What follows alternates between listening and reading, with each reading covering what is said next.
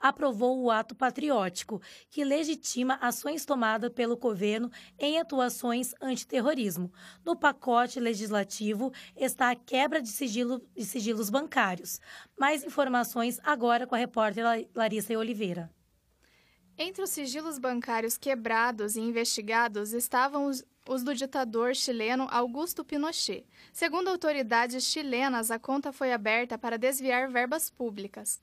Em 2004, um processo judicial contra Pinochet foi aberto para investigar suspeitas de corrupção no governo do ditador. Mas nessa quarta-feira, a Corte de Apelações de Santiago decidiu prescrever a denúncia. Para a Justiça, não houve continuidade nas ações ilícitas de desvio de dinheiro público. Por conta disso, a família de Pinochet pode receber mais de 6 milhões de dólares. No entanto, o Conselho de Defesa do Estado e a advogada Carmen Hertz afirma que vai, vai, perdão, afirma que vai recorrer da decisão. As informações são do jornal Nexo. Aliana? O futebol movimenta bilhões em dinheiro ano a ano, ano a ano com jogadores, patrocínios, venda de camisas e bilheterias. Porém, o outro lado desse esporte mostra um mundo bem diferente das bilionárias cifras que vemos mundo afora. Hoje em dia, o Campeonato de Futebol Amador de Curitiba, a Suburbana, é tido como um dos torneios mais organizados do Brasil. Criado em 1941, o campeonato organizado pela Federação Paranaense de Futebol conta com a participação de 12 equipes na Série A e 15 na B. A competição conta com vários jogadores que já passaram por clubes profissionais e hoje jogam a Suburbana do Curitiba. O atacante Zé Ricardo, do Vila Santa Futebol Clube, time que disputa a primeira divisão da Suburbana do Curitiba, conta como foi seu início de carreira no profissional até chegar ao amador da capital. Eu comecei a jogar na categoria de base, né, no, fiz teste no, no Atlético, Aí passei na época, depois fui para Irati em 2003, né? Lá joguei, né? Depois passei pelo Paraná, Júnior também, Nacional do Boqueirão, na época Júnior também. Aí fiquei mais ou menos uns dois anos parado. Aí quando surgiu uma oportunidade para ir para Ipatinga. Daí fui para Ipatinga, né? Fiquei lá no Ipatinga acho que mais ou menos uns dois meses. Daí não ia ser aproveitado. Daí dali saí dali fui por Formiga e lá daí não pagava salário, estrutura muito ruim, né? Eu já conhecia o futebol amador aqui, né? Daí na época meu pensamento foi trabalhar e é, jogar amador. O atacante também comenta sobre a dupla jornada entre trabalho e atleta de final de semana. Trabalha como personal, tem um estúdio de personal, trabalha em academia, e agora estou num projeto de uma outra academia que é um treino funcional com circuito, né? Faz circuito em areia, em grama, daí tem nutricionista, é como se fosse um centro clínico. E a vida inteira agora, desde que parei desde 2008 que eu parei de jogar profissional, sempre trabalhando na questão de musculação e personal trainer. Zé Ricardo também fala do alto nível de disputa e estrutura do torneio da capital é, organização, questão da segurança nos campos, questão de melhoria dos gramados, né? As equipes começaram a melhorar mais a estrutura, treinamento, né? Hoje em dia o futebol amador é praticamente um semi-profissional. Se você não treinar, né? A gente treina só quinta-feira, mas né, a maioria dos jogadores, assim como eu, treina a semana inteira, de segunda a segunda, de segunda a sábado, né? Ou quando eu jogo é domingo, ou de segunda a sexta quando eu jogo é sábado, para poder chegar aqui e poder conseguir correr, né? Senão não aguenta fisicamente. Tem muitos ex-jogadores parando e jogando amador, que já estão num nível mais acima, e tem aqueles mais novos que estão buscando alguma coisa como profissional. Então o nível subiu muito. Se você não estiver preparado, você não consegue jogar. O alto nível do campeonato exige que os clubes se adaptem ao regulamento da competição, que conta com exigências similares ao do futebol profissional. O dirigente Gil Barros comenta sobre as normas impostas pela federação. O futebol amador de Curitiba é o melhor do Brasil, tanto na organização quanto no, no, no tecnicamente.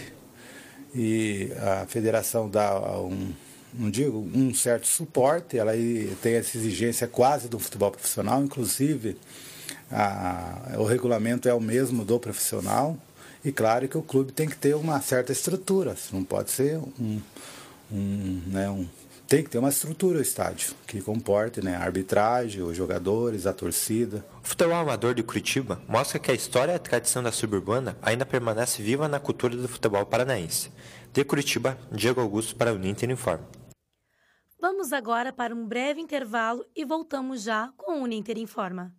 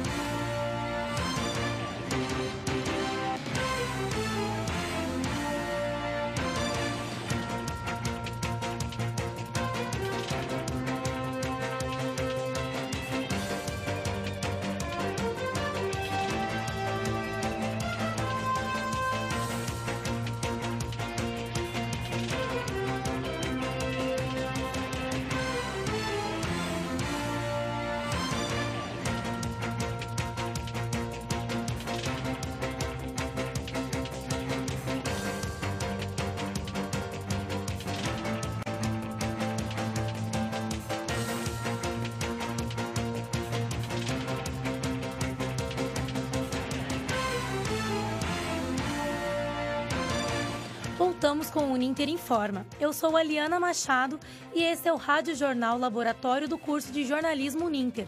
Acesse nossa página no Facebook, arroba Rádio Web Uninter. Quem está acompanhando o programa neste momento é Antelmo Leão, lá do Polo de Alagoas. Romário Araújo também está nos acompanhando. Obrigada pela audiência.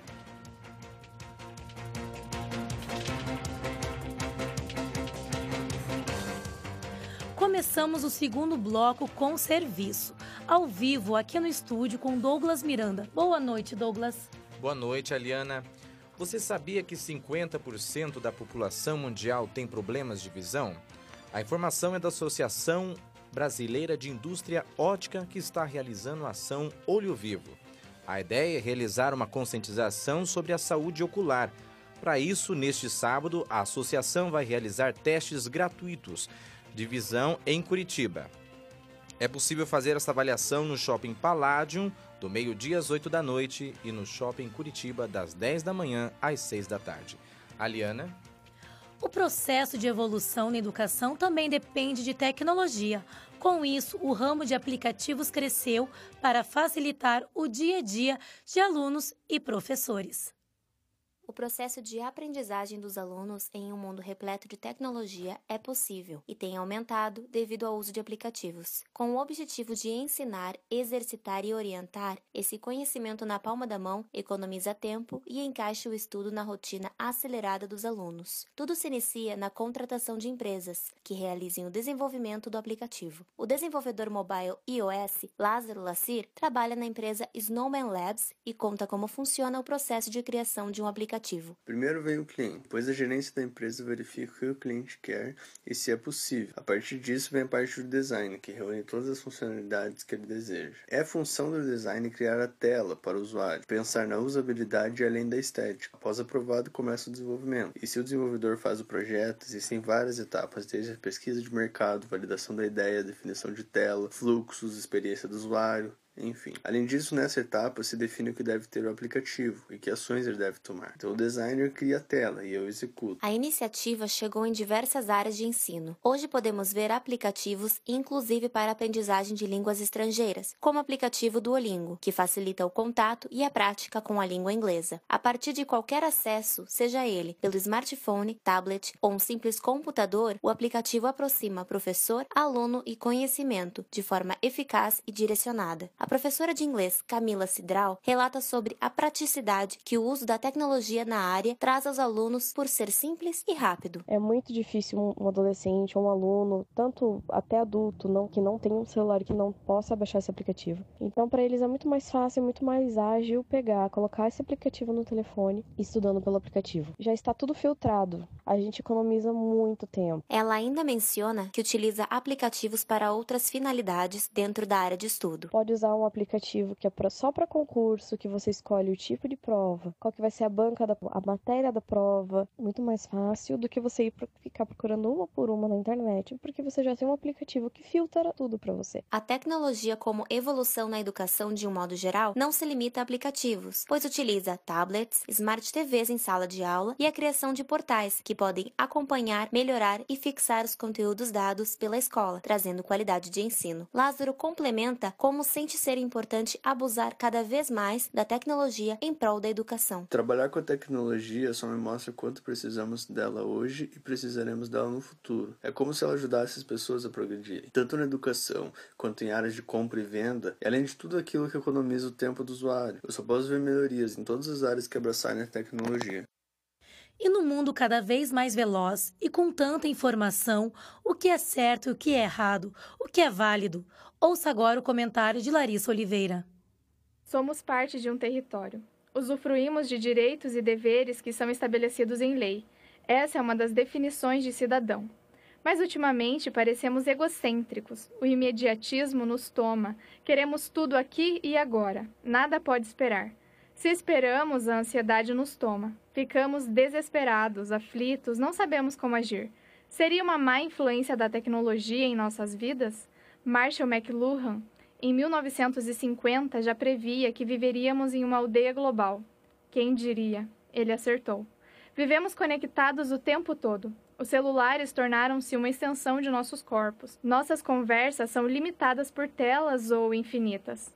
O meio é a mensagem? Somos escravos ou temos tanta liberdade que nos aprisionamos em ideologias, identidades efêmeras, gostos passageiros. Vamos do isolamento para a socialização. Mundo de opostos, mundo de mudanças rápidas, mundo de contraposições. Um mundo cheio de indivíduos que precisam falar, falar sobre racismo, machismo, homofobia, preconceito. Mas ao invés de nos unirmos, estamos discutindo sobre o certo e errado, Estamos rindo de memes tolos enquanto o país está em ruínas. Larissa Oliveira para o Ninter Informa. Se você tem programação para o final de semana, confira como vai estar o tempo com o repórter Kevin Capobianco. Neste final de semana, o tempo fica estável em todo o Paraná. O sábado tem predomínio de sol no interior do estado. No litoral, a presença de nuvens deve ser maior. O calor aumenta gradativamente e à tarde as temperaturas ficam agradáveis. Também no sábado, o clima será de céu com poucas nuvens. Em Curitiba, mínima de 13 e máxima de 20 graus. No litoral, a temperatura varia entre os 18 e 27 graus. No domingo, as temperaturas permanecem estáveis. Na capital, mínima de 11 e máxima de 22 graus. No litoral, a mínima de 17 e máxima de 25. As informações são do CIMEPAR. mais de 20 tipos de peixes, moluscos e répteis. Esses são os habitantes do Aquário do Passeio Público de Curitiba, que acaba de ser reformado e está aberto para visitação. O aquário do passeio público foi reaberto. Estava fechado desde o ano passado. O aquário contém répteis, moluscos e mais de 20 tipos de peixes, e mais de 28 aquários reformados, informando todas as características dos animais. Nancy Banivistos, que é a chefe de fauna do setor de pesquisa da Secretaria Municipal do Meio Ambiente, fala um pouco sobre a reabertura do aquário. No dia de abertura mesmo já teve visitação, é, as pessoas gostam muito do aquário, principalmente criança, né? Criança tem uma uma afinidade bem grande com peixe, até pela proximidade, né? Ela consegue estar frente a frente com os peixes. Todos os aquários, eles, a gente tem placas de identificação da espécie que está lá dentro, com algumas características. Até se uma criança chegar e perguntar para o pai, ah, eu quero esse peixe. Daí a mãe fala assim, olha, mas esse peixe cresce muito. Então tem essas características também, a qualidade da água dele, como é que tem que ser, a temperatura, pH, todas essas características. É, a gente percebe até em conversa com as pessoas, né, elas elas estão gostando bastante. Ana Paula e a sua filha Renata estavam passeando pelo local e pararam para dar uma olhada. Vim dar uma volta, passei aqui, vi que estava aberta, ela gosta de peixe, né? Então vim dar uma olhadinha com ela. Muito bom, na verdade melhorou bastante, né? Acho que fazia uns dois anos que eu não vinha, na verdade. Fazia bastante tempo que eu não vinha. Eu vi pela, pela troca de peixes, na verdade, né? Não tinha tantos, assim, de um, aqueles laranjados que eu bem bonito. Não tinha a última vez que eu vinha, não lembro mais ou menos. Mas pra mim não tinha. As tartaruguinhas também, pequenininha ali, não tinha. O horário de funcionamento da aquária de terça a sexta, das 9 horas às 16h30. Sábado, domingo e feriado, das 10 horas às 16 horas. Localizado na rua Carlos Cavalcante, no Passeio Público. Gustavo Bueno, para o Ninter Informa. Nós encerramos por aqui. O Ninter Informa volta na próxima semana. Eu sou a Liana Machado na apresentação. Na produção, Kevin Capobianco, Larissa Oliveira e Arthur Neves. Trabalhos técnicos de Edson Worms. Orientação e supervisão, professora Silvia Valim. Coordenação do curso de jornalismo da Uninter, Guilherme Carvalho. Um ótimo final de semana a você.